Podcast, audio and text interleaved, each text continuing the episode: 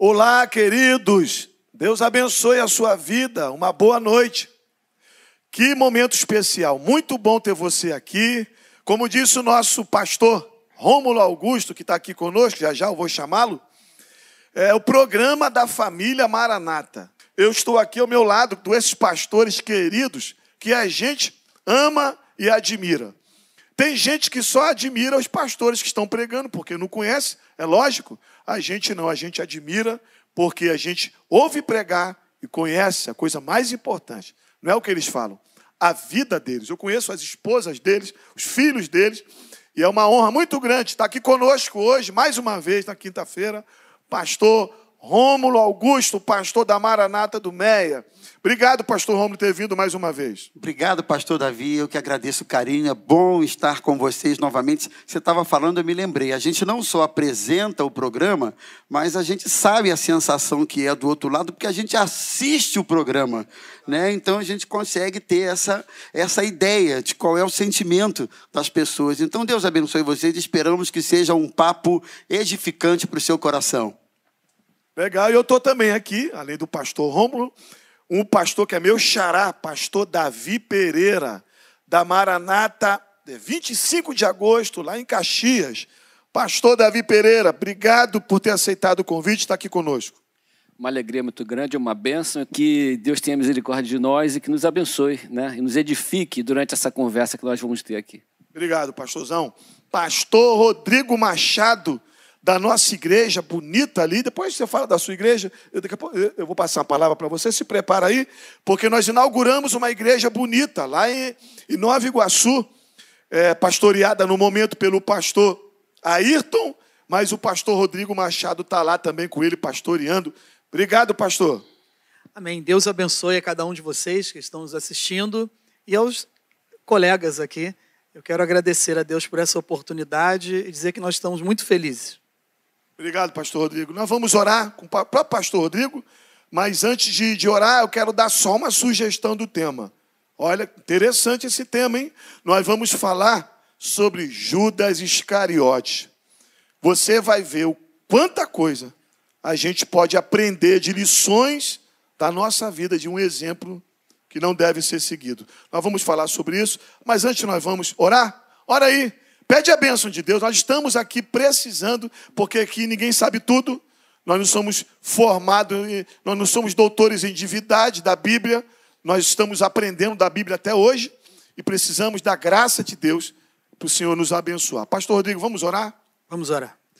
Senhor Jesus, nós queremos agradecer a Ti por essa noite, por essa rica oportunidade de estarmos aqui reunidos no Teu nome, no nome que está sobre todo nome. Que o Senhor venha nos dar capacidade, nos dá condição, Senhor. Ajuda-nos nessa noite, nos dê direção e usa-nos como um canal, como um instrumento do teu evangelho para abençoar vidas, Senhor. No nome do Senhor Jesus, a que nós oramos, agradecidos. Amém. Vamos lá, então, como eu disse no começo, nós estamos hoje nos pequenos grupos. Então, quero soltar aqui um vídeo muito legal de uma irmã que abriu a sua casa lá na, a casa dela em Santa Cruz da Serra e ela pertence à igreja de Jardim Primavera.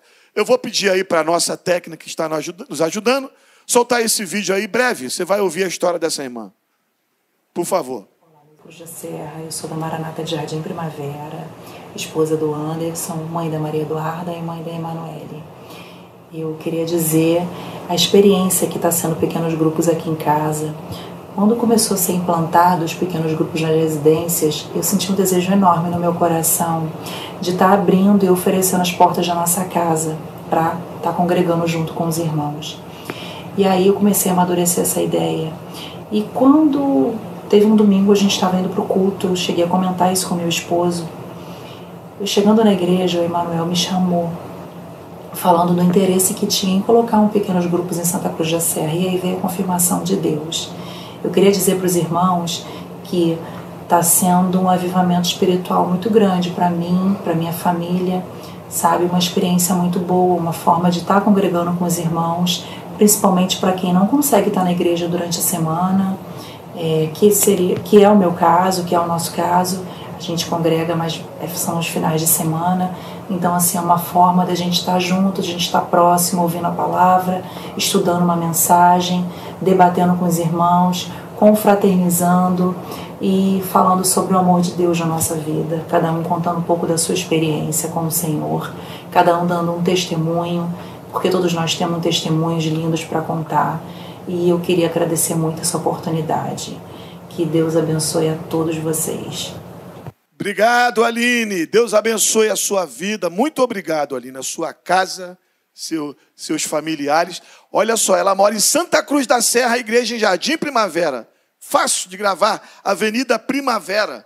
Você está ali, pertinho da Washington Luiz. Tá bom? Vai ser muito bem recebido pelo pastor Maurício, que está lá em Jardim Primavera, né?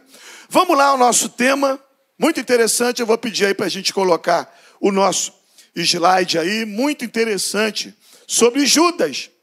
Olhando para o Judas Iscariote, quais são os cuidados que, eu, que nós precisamos ter?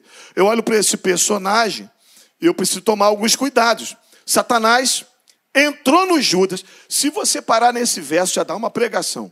Nós temos um pastor na nossa igreja, o Assis Jerônimo, que é um homem estudioso.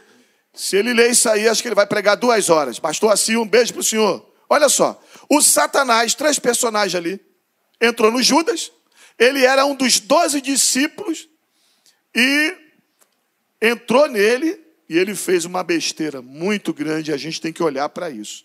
Vamos lá? Esse tema é interessante, prepara aí a sua pergunta. Pastores, eu quero falar uma coisa com vocês interessante, tá? E a gente, antes de falar alguma coisa aqui, a gente está com um trabalho muito sério.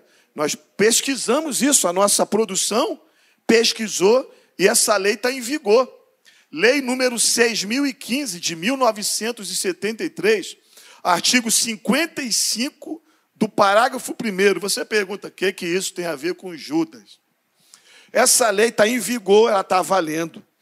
Ela, essa lei diz que o cartório, o tabelião do cartório, se você for, é, como é que se diz?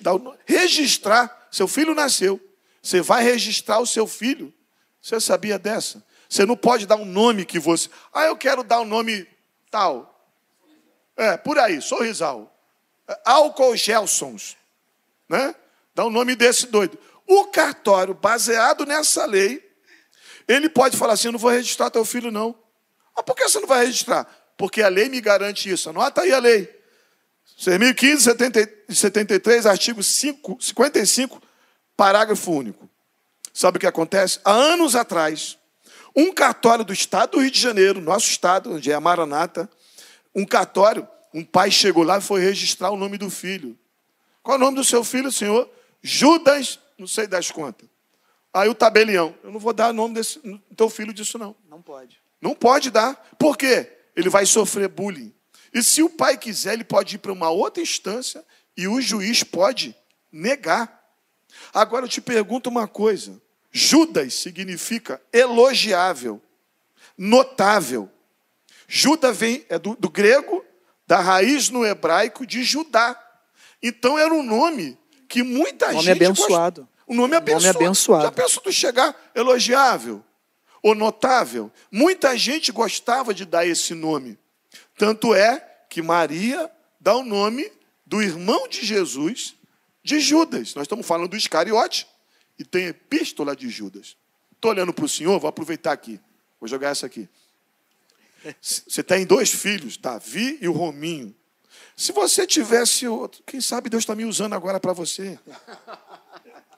Se você tivesse um outro filho aí, a Zazá ficasse grávida, ou então neto, você daria o nome de Judas? Né? Eu acho o nome bonito, pastor acha? Bonito, né? É. Bom, vamos responder o óbvio, né? É claro que não. Mas interessante que Judas é, é, muito mais do que um nome. Judas representa aí uma, uma atitude, uma função, um estado, um personagem. Então, assim, considerando que naquele tempo o nome trazia um peso. Quando alguém recebia o nome, o significado desse nome era como que algo que definisse sobre a vida do indivíduo, né? A gente sabe que o, o evangelho, quando entra na vida da gente, a gente não faz muito essa associação. Mas não se pode negar que existem nomes que são, que são impraticáveis. É, eu, eu estava lendo a respeito disso e descobri que cartórios do mundo todo é, recusam alguns nomes que ah, são levados. Fora, fora, do Brasil também fora tem? Fora do Brasil. Eu descobri que um casal de turcos que residem na Alemanha, por ocasião do, do atentado das Torres Gêmeas, né? Foi em 2000 e... 2011. 2011. 2001. 2001. 2001. É, 2001. rápido. É. Eles quiseram botar o nome do filho de, de Osama Bin Laden. Meu Deus. Osama Bin Laden. Ao que, naturalmente, foi negado. Então, assim, a, a inspiração que leva os pais a escolherem os nomes para os seus filhos tem a ver com o momento, tem a ver com a ocasião, tem a ver com o contexto. Ou alguma coisa que ele gosta. Alguma né? coisa que ele gosta, que tenha significado para ele. Mas eu acho que, objetivamente respondendo, pastor Davi, graças a Deus por essa atuação dos cartórios da vida. Legal. Porque certamente isso poupa muita gente de, de passar por esse tipo de circunstância, né? Graças a Deus por isso. Ótimo. Você está grávida aí? Você quer colocar o nome? Eu vou dar o nome. Bota aí no chat, é legal. Ó, meu filho vai nascer, eu vou dar o nome tal. Agora, pastor Romulo, continuando aqui você. Eu gosto dessa esse bate-papo, dessa, né, esse contato com vocês. Coloca lá, vou dar esse nome, porque significa isso, por um acontecimento. Ah, aqui, fala aqui rapidinho aqui. O, a, a, eu sou de três filhos, eu sou o mais velho. O, a minha irmã nasceu, nasceu com três dias morreu, faleceu, minha irmã mais velha. Aí o meu pai tinha acabado de se entregar para Jesus. O meu pai falou assim: meu pai, sem, sem muita noção, coitado do que era ser crente, ele fez uma oração: Senhor, me dá um filho. Eu gostaria que fosse homem. Eu sou macho, homem, né? Nasceu homem. Aí ele falou assim: e se for homem, eu vou apresentar na tua casa e eu quero que ele seja um pregador. Olha só, e vou chamar o nome de Davi. Ele disse isso. Antes de. Né, minha mãe da, ficou grávida. Então, coisa bonita você fazer uma oração. Agora eu quero ficar contigo aqui, e vocês ficam à vontade, tá? Que é um bate-papo bem legal, descontraído. O Judas, está lá escrito. O Satanás entrou nele. O cara era um dos doze. O diabo entrou nele. Eu não vejo uma possessão maligna no Judas. Fala alguma coisa sobre isso. Que quando a gente pensa assim, ó, cara, o Satanás entrou no cara. Parece que o cara está virado no giraia, como diz os adolescentes. Né?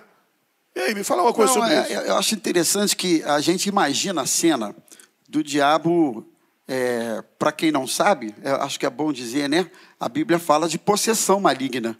A, a Bíblia fala de espíritos malignos que possuem as pessoas e muitas vezes deixa essas pessoas inconscientes, sem, sem saberem o que estão fazendo.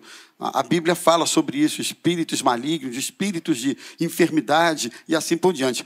Mas quando a gente imagina essa cena, pastor Rodrigo, a gente pensa no diabo entrando de uma vez na pessoa e fazendo com que ela fique inconsciente dos seus dos seus sentidos, inconsciente, obviamente, dos seus atos, mas eu vejo essa entrada como sendo algo acontecendo. Daqui a pouquinho a gente vai trabalhar melhor isso no processo, na caminhada. São aberturas, ou como, como diz o povo pentecostal, são brechas que vão sendo abertas, são pequenos espaços, e ele não precisa de um espaço muito grande, são pequenas atitudes, são pequenas aberturas que as pessoas dão, e que isso é o suficiente para ele ir entrando, entrando, e assim sendo, as atitudes, as ações as escolhas, que o né, indivíduo né, comete acabam sendo influenciadas por, esse, por essa ação maligna, né? Boa. Queria que vocês comentassem isso, fica à vontade. Então, você trouxe um ponto legal. O Judas não era santo ontem, um cara de oração poderoso, e daqui a pouco o diabo up, entrou nele e mudou tudo. Vocês concordam com o pastor Romulo? Foi um processo? É um processo longo e que começa com algumas, algumas mudanças de percepção daquilo que a pessoa deseja. Né? Às vezes a gente está envolvido com a igreja, está envolvido com Jesus, está envolvido com, com o evangelho por motivações é, erradas. E durante o processo da nossa caminhada na vida, a gente pode ir perdendo esse contato com, com, com o eterno, esse contato com o espiritual, esse contato com Jesus, de maneira que a gente possa, vai se transformando por dentro. Né? A nossa realidade interna vai mudando e a gente vai começando a perceber que os nossos interesses mudaram. Nós estamos no mesmo lugar, fazemos a mesma coisa, temos a mesma rotina, trabalhamos dentro do mesmo sistema, mas somos transformados por dentro. É quase que o inverso da transformação do Espírito Santo. A gente vai se desespiritualizando, se é que existe essa, essa palavra. E a gente começa então a, a perder a conexão com o espiritual. Eu acho que essa transformação de Judas, que levou ele a se manifestar dessa maneira, né, culminando com essa, dessa forma, foi uma coisa que veio acontecendo nessa trajetória dele com Jesus, por causa das decepções dele, porque ele esperava muita coisa diferente do evangelho dessa caminhada com Jesus. Muito bom. Ele tem um cargo de confiança. Eu queria que vocês também falassem sobre isso. Ele tem um cargo de confiança e sobre isso aqui, pastor Davi Pereira, a gente quando fala assim, ó, fulano está endemoniado, e nós acreditamos em possessão maligna. A nossa igreja, não vou falar a nossa igreja, mas nós cremos como a Bíblia. A gente não fica dando ênfase a Satanás. Satanás não tem, não tem vez no microfone dos nossos púlpitos. Quem tem vez é Jesus. Amém. Mas uma pessoa pode sim se manifestar, porque a igreja também é um lugar de libertação. Você tem alguém que está oprimido, né? Leva para a igreja. Agora, uma coisa interessante: ele não ruge, ele não trinca os dentes, ele não tem palavras desconexas, né? Como aquelas possessões que a gente está acostumado a ver. Ele não cruza os braços, não fala com o olho virado. O Judas está tranquilo. Não muda de voz. Fala sobre isso aí. É interessante que ele se manifesta dando um beijo no Senhor Jesus, né? E esse ato desse beijo, eu, o que eu entendo disso aí é que às vezes a pessoa está sendo influenciada pelo inimigo já há algum tempo, mas ele tenta se manter dentro do contexto dos outros, do ambiente que ele está. A pessoa tenta parecer que é um daqueles, que é um deles. Judas ele pertencia a um grupo seletíssimo de pessoas que eram pessoas de confiança do Senhor Jesus Cristo, não que Jesus não o conhecesse, né? mas Jesus tratava-os como gente de confiança, gente de perto, um elo muito estreito, porém, e ele fazia questão de manifestar, de manter as aparências, tanto que todos confiavam nele, né? ninguém desconfiava dele. Foram três anos. Três anos andando junto, vindo, vendo milagres, né? vendo coisas acontecerem, gente sendo ressuscitada, gente sendo liberta, mas ele procurava buscava servir aos seus interesses internos, manifestando um, um tipo de aparência que não causasse estranheza aos outros. Né? Só para eu dar uma, uma, uma, Vontade, pastor. É, é, isso chama a atenção da gente, irmãos, porque nem sempre a, o diabo se apresenta através das circunstâncias de maneira perceptível, horrorosa, que você olha e diz, ó, oh, é o maligno. Não, muitas vezes a sua aparição, vamos, vamos colocar assim, né? A forma como ele se aproxima através das circunstâncias, das ofertas que surgem na vida da gente, são sutis, é. são aparentemente até, são aparentemente até de Deus. E, e eu acredito que falta aí um, um, uma, uma, um dom do Espírito que eu vejo poucas pessoas pedirem, que é o dom de discernimento. Muito bom. A capacidade de discernir. discernir. É muito. Dizem que blasfêmia é quando você atribui a Deus o que é do maligno e ao maligno o que é de Deus. Então eu acho que no dia a dia da nossa vida, a gente precisa caminhar sempre dizendo assim, Senhor, me dá discernimento, Amém. me dá discernimento sobre as circunstâncias que se apresentam, mas também me dá discernimento sobre os meus sentimentos. Às vezes é. os nossos sentimentos já estão num processo de corrupção interna e a gente não percebe, a gente não, não nota isso, a gente acha que não, que é legítimo e muitas vezes somos até alertados a respeito disso, mas a gente ignora. E eu acredito, inclusive, que a necessidade de discernimento ela se torna ainda mais intensa quando os enganos eles acontecem no mundo espiritual. Né? No mundo, eh, no mundo de Deus, é. no mundo transcendental. Você não pode ver, você não pode ver, você não consegue tocar. tocar. Ele não é material, ele não é tão visível. Ele precisa ser percebido através do discernimento. Então, talvez, vamos entender assim, tenha faltado ajudas discernimento do seu próprio coração, discernimento das circunstâncias, das oportunidades. Ele teve oportunidade, lançou mão delas. Ele roubava a conta bancária de Jesus, ele é. tinha a senha do cartão, é. ele que tinha acesso aos numerários. Então, é, são coisas que a gente não discerne o quanto elas estão nos corrompendo. Muito bom. Em então, que ponto, né, cuidado né, com as corrupções homeopáticas Verdade. que vão acontecendo na sua vida e você não não, não nota, Muito não dá um pastor. freio nisso aí. Muito e bom. em que ponto que elas começaram a acontecer, né? Pastor Rodrigo, muito, muito, bom, muito bom. Que Deus te dê discernimento. Né? Pastor Rodrigo, já que ele está falando de discernimento, é, não quero julgar, dar nome em pessoas. Coloca, às vezes a gente coloca fatos e aquele fato se encaixa numa pessoa, a pessoa lê, fica chato, né? Fica chato. Mas a gente tem que tomar cuidado então, porque o Judas, às vezes você conhece uma pessoa ontem, a pessoa te beija, te dá um presente, te abraça. Você amanhã já é sócio daquela pessoa, já quer ter um compromisso sério. Então não tem que ter cuidado tira nome, mas talvez com o espírito de Judas. Então, na verdade, nós é, precisamos pedir discernimento a Deus. Eu acredito que essa é a melhor maneira de tentar é, decifrar essa situação, sair de momentos assim. Mas eu entendo também que o relacionamento é algo que também vai nos ajudar bastante. Porque o relacionamento, ele, ele faz com que a gente conheça a pessoa.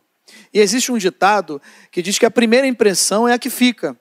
Mas não, a primeira impressão não é a verdadeira. Porque nós conhecemos as pessoas. A maioria das vezes não é até. Não é, porque nós conhecemos as pessoas, na, na verdade, com o tempo, com a convivência. Inclusive, eu e a, e a, minha esposa estamos estudando as cinco lições do amor. Se eu, se eu tiver errado, depois ela, ela me corrige. Eu acho que é isso. E o primeiro, primeiro assunto que a gente trabalhou essa semana passada foi: é, você se conhece? Você conhece seu cônjuge? E você sabe quem você é sem o seu cônjuge?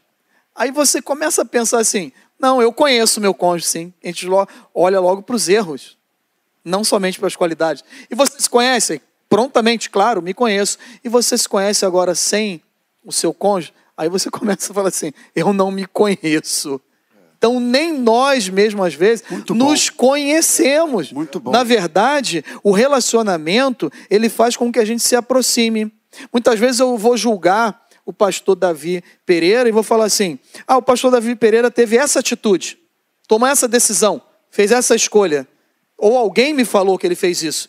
E eu já julgo logo e tiro dali uma conclusão. Não quero estar próximo mais do Davi, não quero andar com o Davi. Tira uma boa ruim de cara, né? Sim.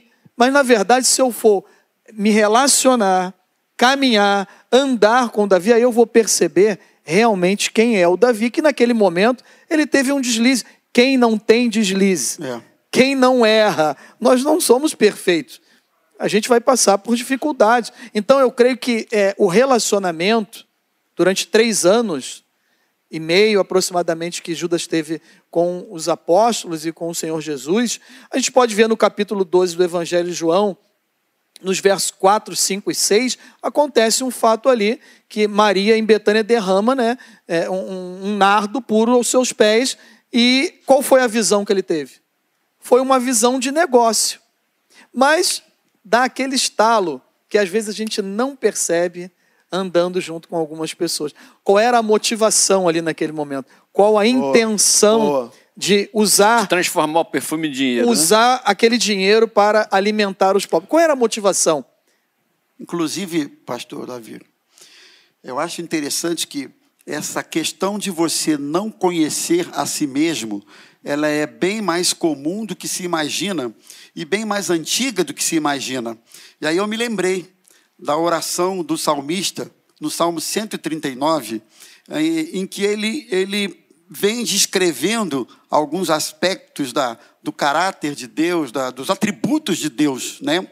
E lá no final, é, já que ele, ele reconhece esses atributos, ele finaliza dizendo assim: Sonda-me, ó Deus, e conhece o meu coração, prova-me e conhece os meus pensamentos, vê se há em mim algum caminho mau E guia-me. e guia-me pelo caminho eterno, né? Eu, eu, quando você fala de caminho mau, há um texto na Bíblia que eu o associava muito a pessoas que não conhecem Jesus, que é aquele texto que diz assim: há caminhos que ao homem parece ser bom, mas o fim deles é caminho de morte, né?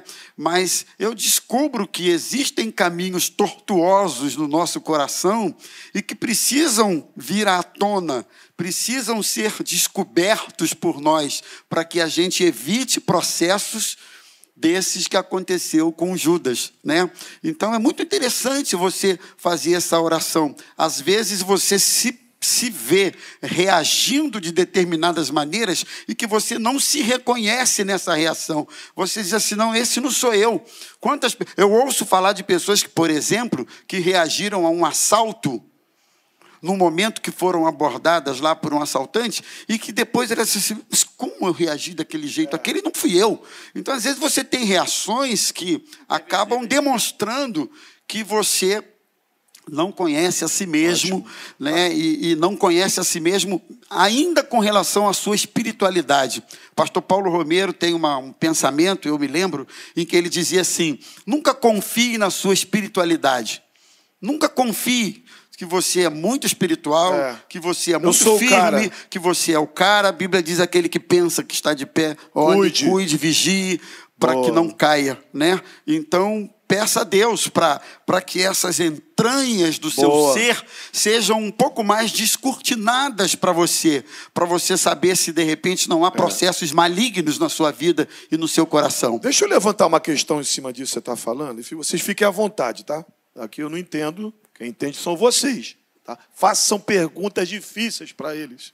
Porque são eles que vão responder.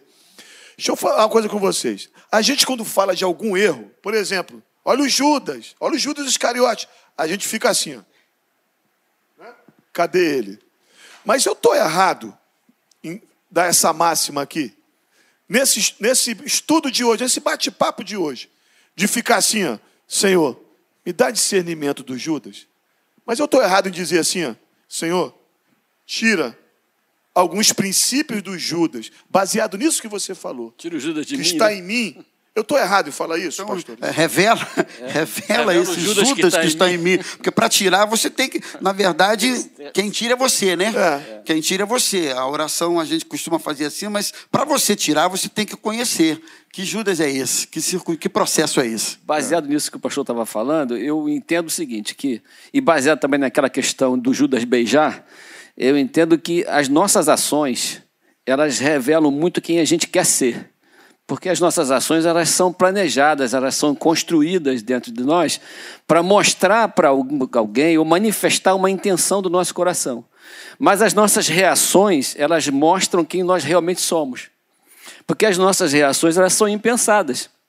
E é por isso que, às vezes, no momento de raiva, como o senhor comentou, a pessoa reage de uma maneira que, que não sabia que poderia reagir. É por isso que, às vezes, o cara chega um palavrão no trânsito e, e, e pensava assim: por que, que eu falei esse Como é que eu palavrão? fiz isso? Como é que eu fiz isso? Porque a reação mostra, escancara o que o está no coração. Porque a reação é impensada. Você não consegue trabalhar isso, manipular a sua reação para gerar um efeito, mas as suas ações você consegue. E por isso que as pessoas às vezes se manifestam boas ou sadias e às vezes estão enfermas. Na verdade, nós não estamos aqui defendendo Judas, né? E nem, é, não estamos defendendo. Não, lógico. nós, estamos falando estamos aqui malhando o Judas. O, que nós, o que nós aprendemos com essas atitudes, né? E o que a gente pode colocar em prática na nossa vida, Boa. para não errar, né? É. Já que o Davi Pereira falou uma coisa aqui, o pastor Davi, interessante. é, fora aqui, fora eu, tá? Eu vi assim meu pai e meus avós falarem. Vocês pegam, eu vi assim de livros, de história, a malhação do Judas. Tinha isso na sua época, não tinha, pastor Romulo? Esse negócio de malhar É, o Judas no eu- sábado de aleluia. eu nunca ouvi Olha, eu falar. já era pastor. nascido. Já era nascido. é, já era nascido, que de alguma maneira a sensação que a gente tinha é que o sentimento de vingança, de, de a gente tentava descontar no boneco. No boneco. No boneco, né? Então, toma Judas, e paulada no Judas. É. E depois botavam fogo nele, né? Botavam fogo. Botavam é, tem fogo. muita gente Algumas jovem. cidades do interior Tem muita jo isso. gente jovem na internet que não sabe o que é isso, né? Aí, é, se pegava, Sábado de aleluia. Sábado de aleluia. Pendurava no poste, né? É, explica sobre isso aí. Explica aí. Que, que... Mais Não era antigo. nascido também. Você não era nascido, o. Rômulo era, o Rômulo era. Explica aí, pastor Rômulo. Explicar o que, homem? Eu do Judas. O pessoal quer saber. Eu vou cara. dar um exemplo, então. Eu sou bem, Ah, o bem, Judas bem, era essa bem, figura do Todo mundo traidor. queria bem bater mais novo do boneco. que eles. Eu vou dar um exemplo. A minha avó sempre falava o seguinte, que na sexta-feira da paixão não podia bater. Então você aprontava toda Era e não sábado, podia né? apanhar. Mas no sábado de aleluia, aí, Era o o dia, dia. aí o bicho pega. Pegava um. Pegava uma pessoa da, da comunidade, da onde você morava, né? Olha, eu não gosto daquele. O dono da birosca. O cara era um cara chato. Pegava, você que não sabe, você que é jovem, como eu, pegava o Isso boneco. acabou, né, gente? Hã? Acabou, acho que acabou. Isso acabou. Acabou. Tem gente que não sabe o que, que é que é birosca, birosca. pastor. Poxa, eu falei birosca, rapaz. Eu vou procurar aqui no grego o que, que é isso. É o barzinho da esquina, desse aí. É mesmo, muda tudo, né, rapaz? Mas vamos lá. Bate-papo tá gostoso. Nada Eu- disso tá no roteiro, não. Tá viu, roteiro, gente? não. Sai É, assim, não, assim que é gostoso. PG, pequeno grupo, é isso. Tem pergunta aí, pastor Romulo? Tem sim, a pergunta do Emanuel Ramos. Ele pergunta assim, interessante. Judas Iscariotes foi chamado para ser discípulo de Jesus. Ele não estava preparado para ser discípulo ou se deixou levar pelo mal? Ele não estava. Preparado para ser discípulo essa resposta ou, ele, discípulo ou ele se deixou levar pelo mal? Essas respostas. Pode Pode, responder. perguntar para mim, essa é difícil que eu respondo. Essa pergunta, é, ela é mistério. Tá? Eu não sei responder essa pergunta, tá com o pastor Rômulo mesmo, tá? Eu queria responder, mas eu não posso, eu sou mediador. Essa pergunta está contigo. E e ele diz que é meu amigo, viu? É. O regulamento não permite, né? Eu acho. eu- eu- preparado, irmãos, preparado, essa palavra preparado, ela me assusta um pouco, porque ela dá uma ideia de estar pronto. E eu acredito que pronto, pronto, ninguém nunca está. Nós estamos num processo constante, em construção constante. Então, se você for olhar por esse lado, a Judas estava preparado? Não. É, mas ele se deixou levar pelo mal. Essa é a pergunta objetivamente. que ele se deixou levar pelo mal? né? Sim. O mal se apresenta diante da gente a todo instante. Se apresentou né? para todos eles. Se apresentou para todos eles. Se apresenta. Eu sempre gosto daquele, mesmo. daquele texto. Deuteronômio capítulo 30. Céus e terra tomo hoje por testemunhas contra ti, que te propus o bem e o mal, a morte e a vida, a bênção e a maldição. Escolhe, pois, o bem, para que vivas tu e toda a tua casa, obedecendo ao Senhor teu Deus e guardando os seus estatutos, os seus mandamentos. Então, é o princípio do livre-arbítrio. O bem e o mal se apresentam diante de nós o tempo todo. Então, Judas estava preparado? Não, como os demais também muito provavelmente não estava. Judas entrou na escola do colégio apostólico junto com os outros, não é verdade? E ele se corrompeu no processo, como Pedro advertidamente negou Jesus três vezes no processo. Claro que foram desdobramentos diferentes, mas é outro que também cometeu falhas, e a Bíblia não omite a falha dos seus heróis, nem dos, dos apóstolos, dos discípulos, enfim.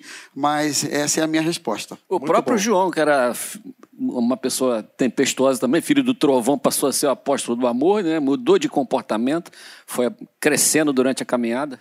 Muito bom. Agora nós vamos pedir aqui o nosso pessoal que está nos ajudando é, para colocar aquele. Por favor, coloca aquele slide que tem as profecias é, que se cumpriram a respeito de Judas. Gente, eu vou te falar uma coisa: a cada tempo que eu leio a Bíblia, eu fico maravilhado. Maravilhado com a leitura da Bíblia. E uma das coisas, eu falei isso num dos programas, que mais me apaixonam são as profecias bíblicas se cumprindo no Novo Testamento. A tela está paradinha aí, tá? Ela vai, vai voltar, depois vai de novo. Se você quiser aí depois pegar, né? No YouTube o programa está gravado. Quiser tirar uma foto ou então depois printar. Na tua, no teu lado esquerdo aí está o tema da profecia. No teu lado, no meio, tá o texto dela no Antigo Testamento. Eu vou dar um exemplo ali. O preço da traição, né? 30 moedas de prata, é o tema da profecia.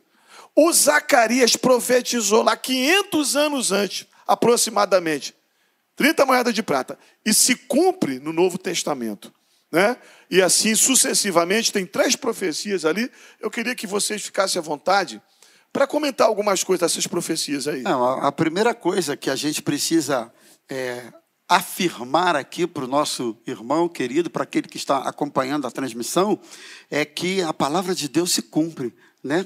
A palavra de Deus, é, é, é, inevitavelmente, ela se cumpre. E uma das características, uma das coisas que legitimam uma profecia é exatamente o seu cumprimento, não é verdade? E, e interessante que o texto fala que é, ele foi vendido, a profecia fala por 30 moedas de prata, que era o preço de um, de um escravo ferido. Lá em Êxodo, capítulo 21. Ah, então era fala, o preço de um escravo. Era o preço valor. de um escravo ferido. Quando um gado, um boi, furava, feria um escravo, é, o dono desse animal precisava pagar a, esse prejuízo do, do, animal, que era o equivalente a 30, 30 moedas de prata, né?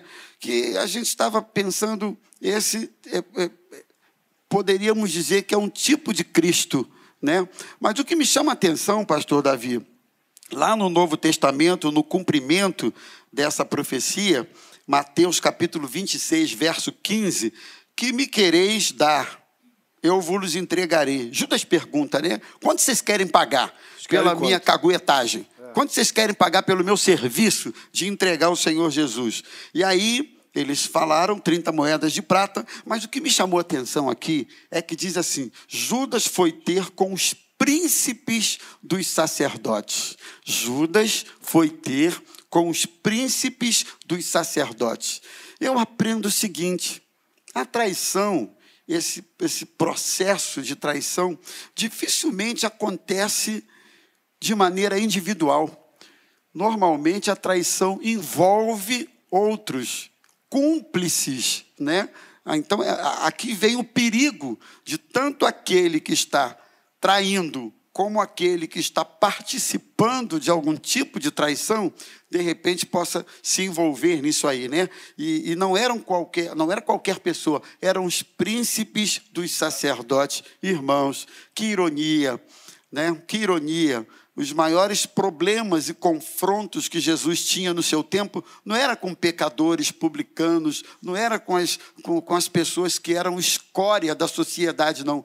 Era exatamente com os líderes religiosos. Foram eles que, junto com Judas, Judas não foi traidor sozinho, ele acaba assumindo o protagonismo desse negócio, mas na verdade foi uma parceria, foi uma, uma, uma traição desenvolvida em forma de parceria. Isso me chamou a atenção aqui. Muito legal, pastor. Muito, muito. O...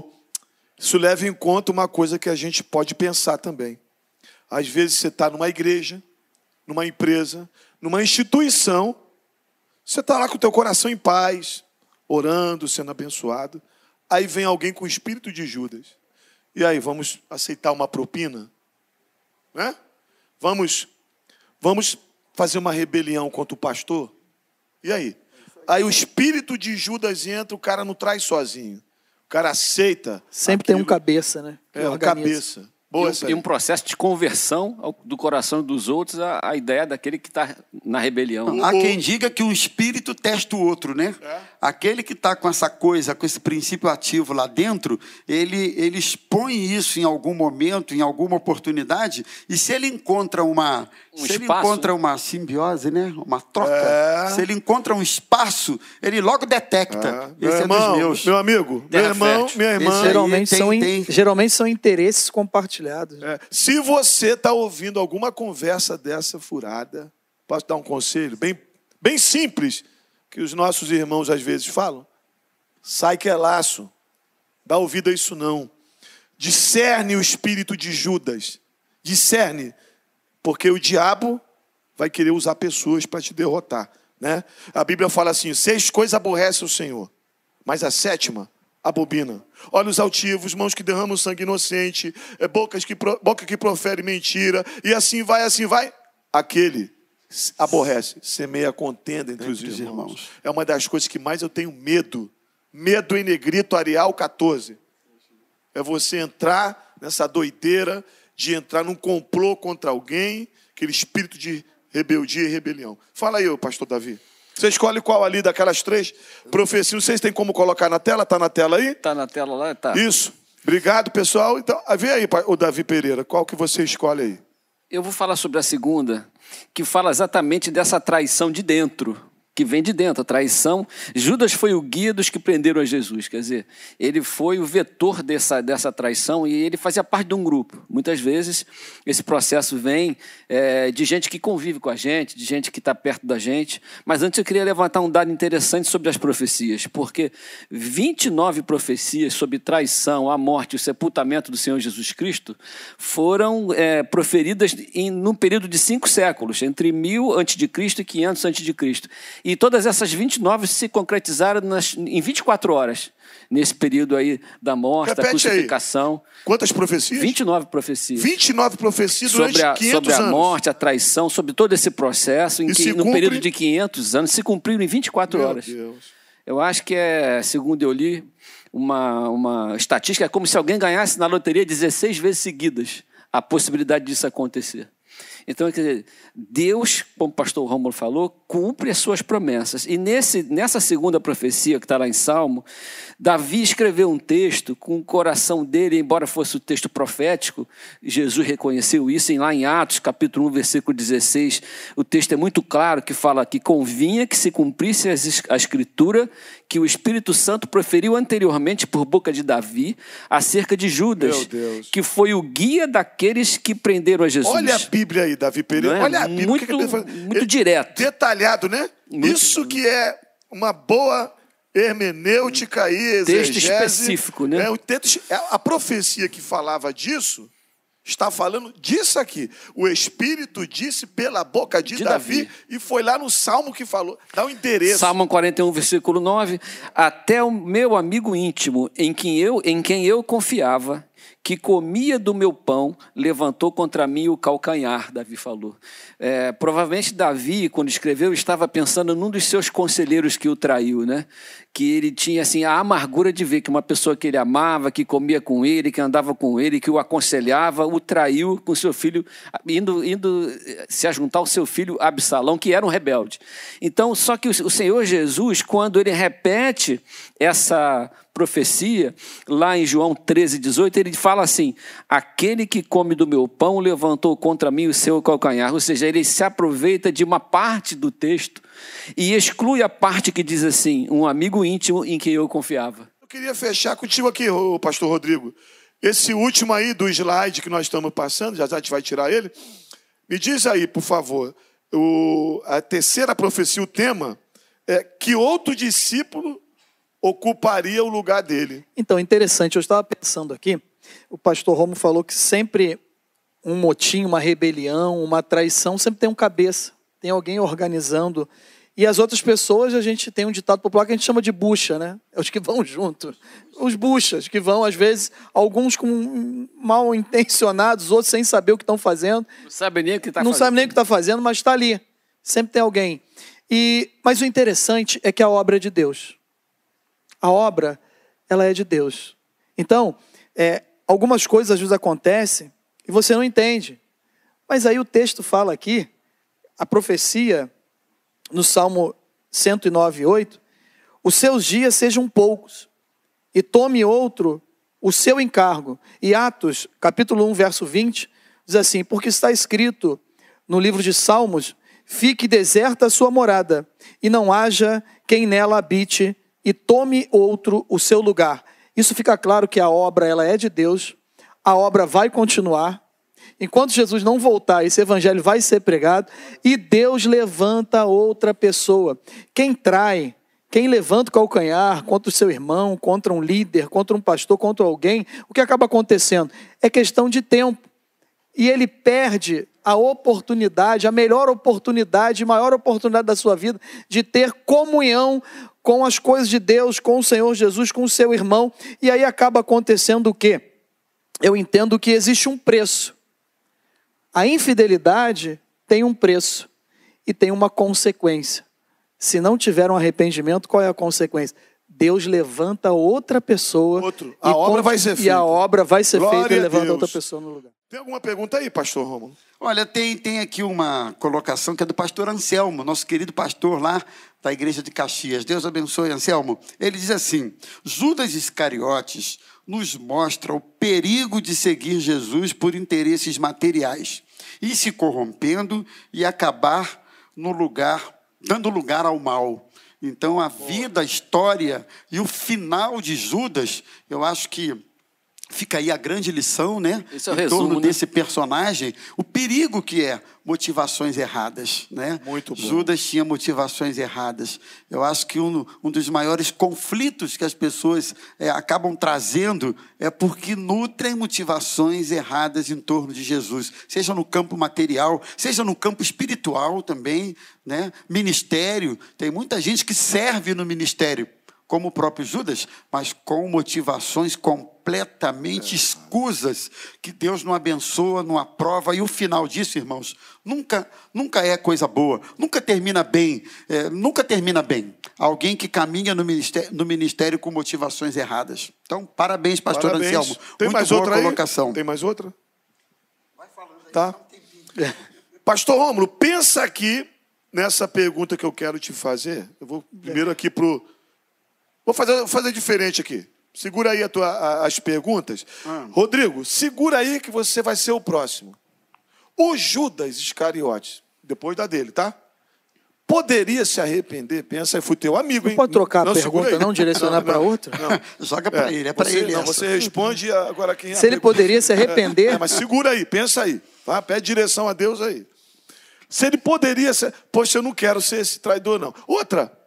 Não, se, se ele traiu, depois ele poderia. Porque a gente. Dando tempo, a gente entra. Não dando, ele entrou no suicídio. Né? Então ele poderia assim, Jesus, foi mal, pequei. Segura essa aí. Para o pastor Romulo, eu quero fazer uma pergunta importante.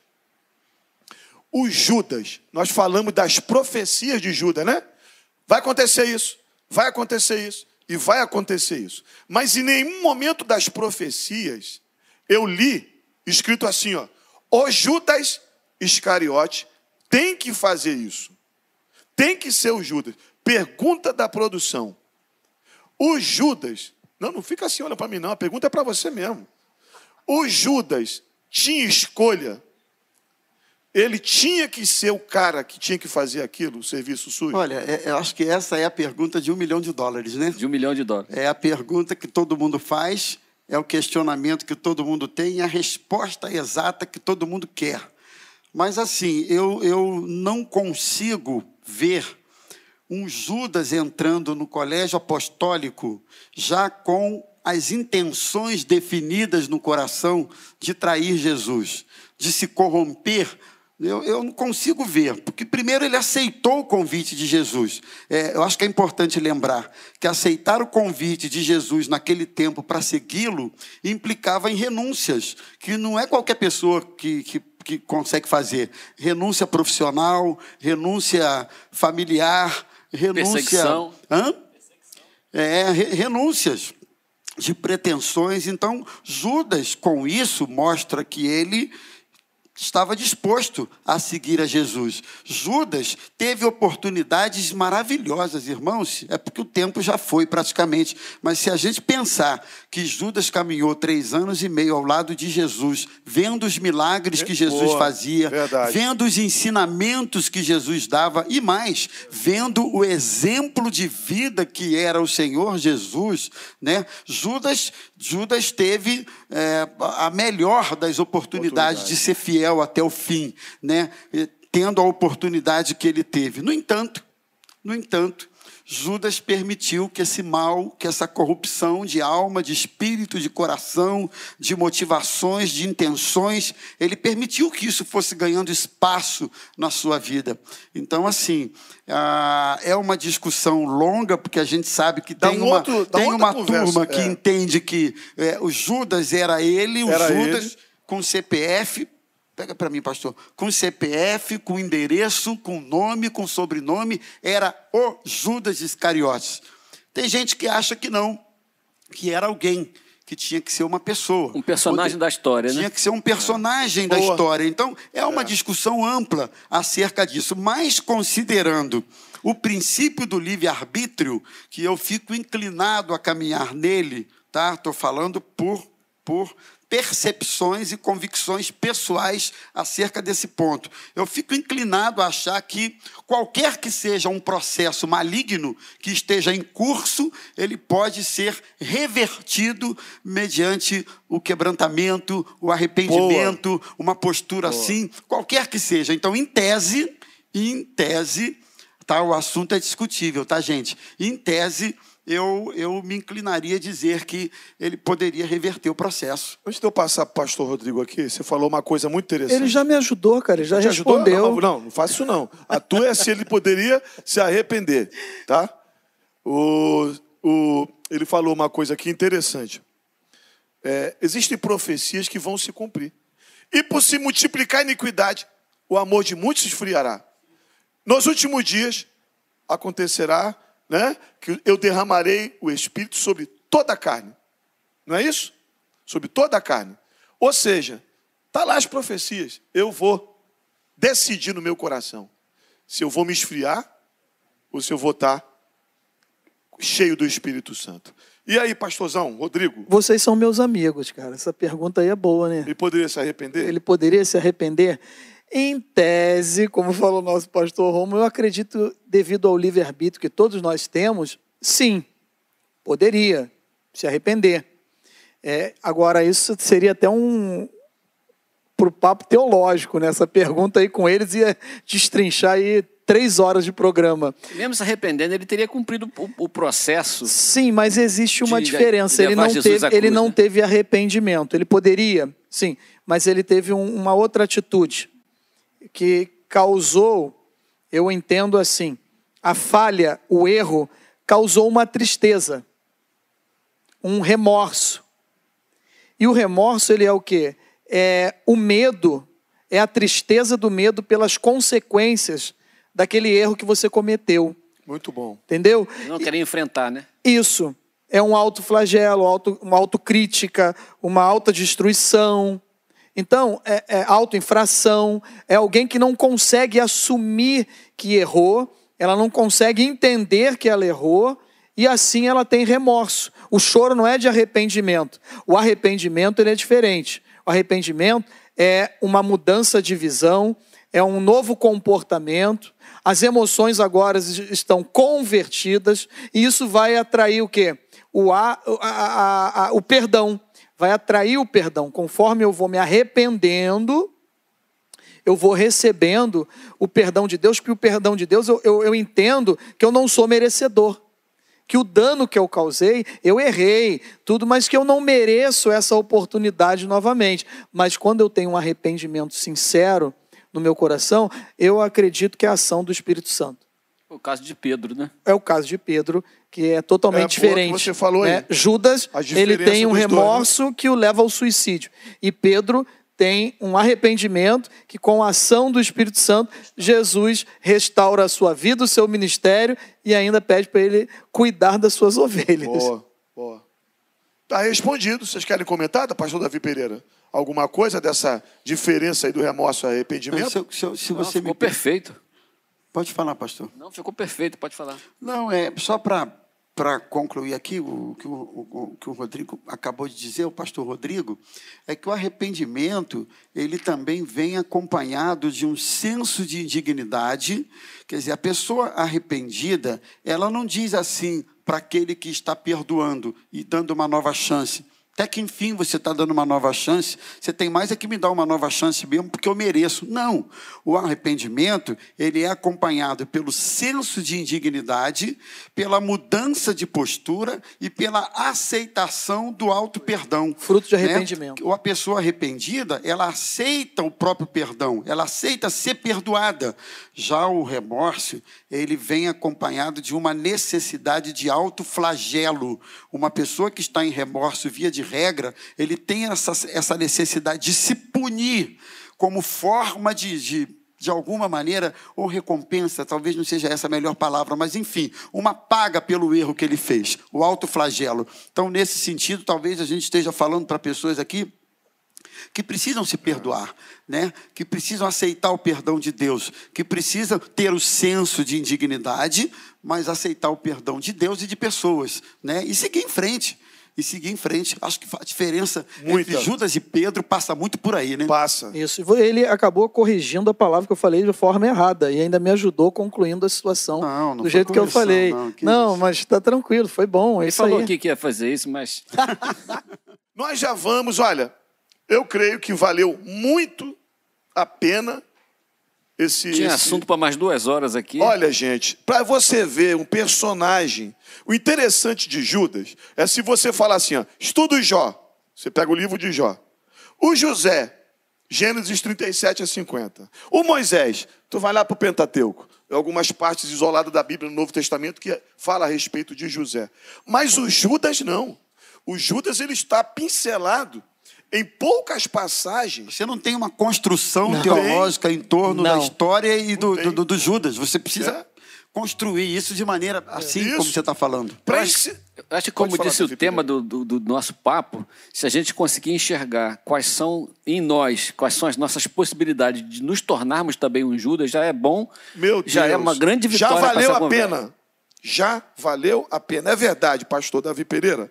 Muitas vezes você está na igreja você está pregando, está falando uma palavra ali de, de me ajuda, profecia, de exortação, com carinho, mas sendo usado por Deus. Alguém fica assim, ah, se fulano tivesse aqui. Fala Deus. Ah, o Rodrigo não veio hoje. Hã? Ah, meu marido precisava isso. Né? Hoje, eu estou saindo daqui, creio que vocês também. Creio que você também, quando acabar esse programa, já estamos indo para o final você vai falar, Senhor, o que o pastor Rômulo falou. Vê se há em mim algum caminho mal. E sabe o que você faz? Se arrepende. Deixa eu te perguntar uma coisa aqui. Você já decidiu, você vai ficar esse tempo todo acompanhando a Maranata, acompanhando outros programas de televisão. Eu falo isso com carinho, com amor que eu tenho para você. E você não vai tomar nenhuma decisão. Hoje, nós estudamos sobre princípio da vida de Judas e você não vai tomar uma decisão de entregar a vida para Jesus. Posso te falar uma coisa? A indecisão já é uma decisão. Indecisão é uma decisão de não decidir. E no reino de Deus, ninguém vai entrar indeciso. Você precisa tomar uma decisão. Eu quero encerrar, pastores, dizendo o seguinte: para a gente comentar isso aqui, rapidinho. Você tem um minuto, um minuto, um minuto. Pode ser? Um minutinho? O Judas para a gente orar. Era um camuflador de intenções. O cara estava todo cheio de perversidade, ele camuflava. Ele tomava conta do dinheiro, mas era bandido. A Bíblia fala que ele era ladrão. Na minha versão, 171. Ladrão.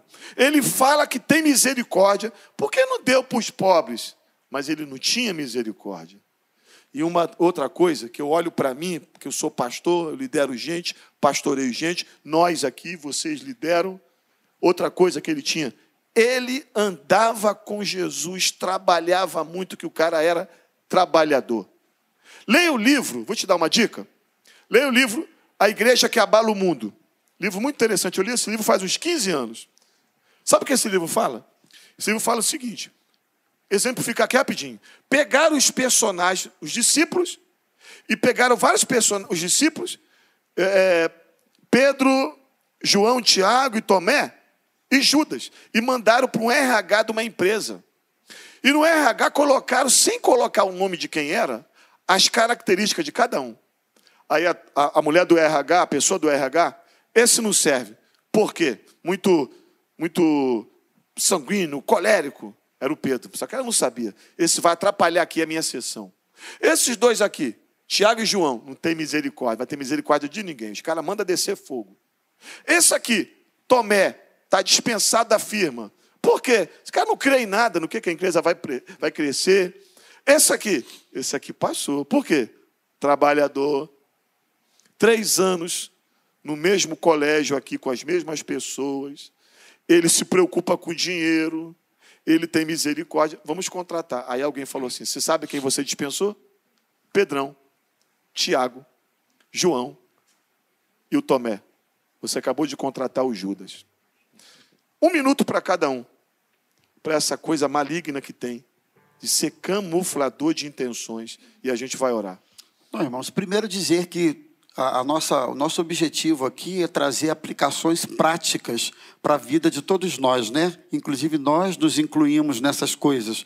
Então, a nossa expectativa, o nosso desejo é que você seja confrontado, que você seja despertado. A palavra de Deus não só afaga a gente, não, é, não só diz que a gente é bonitinho e amado, a palavra de Deus nos confronta.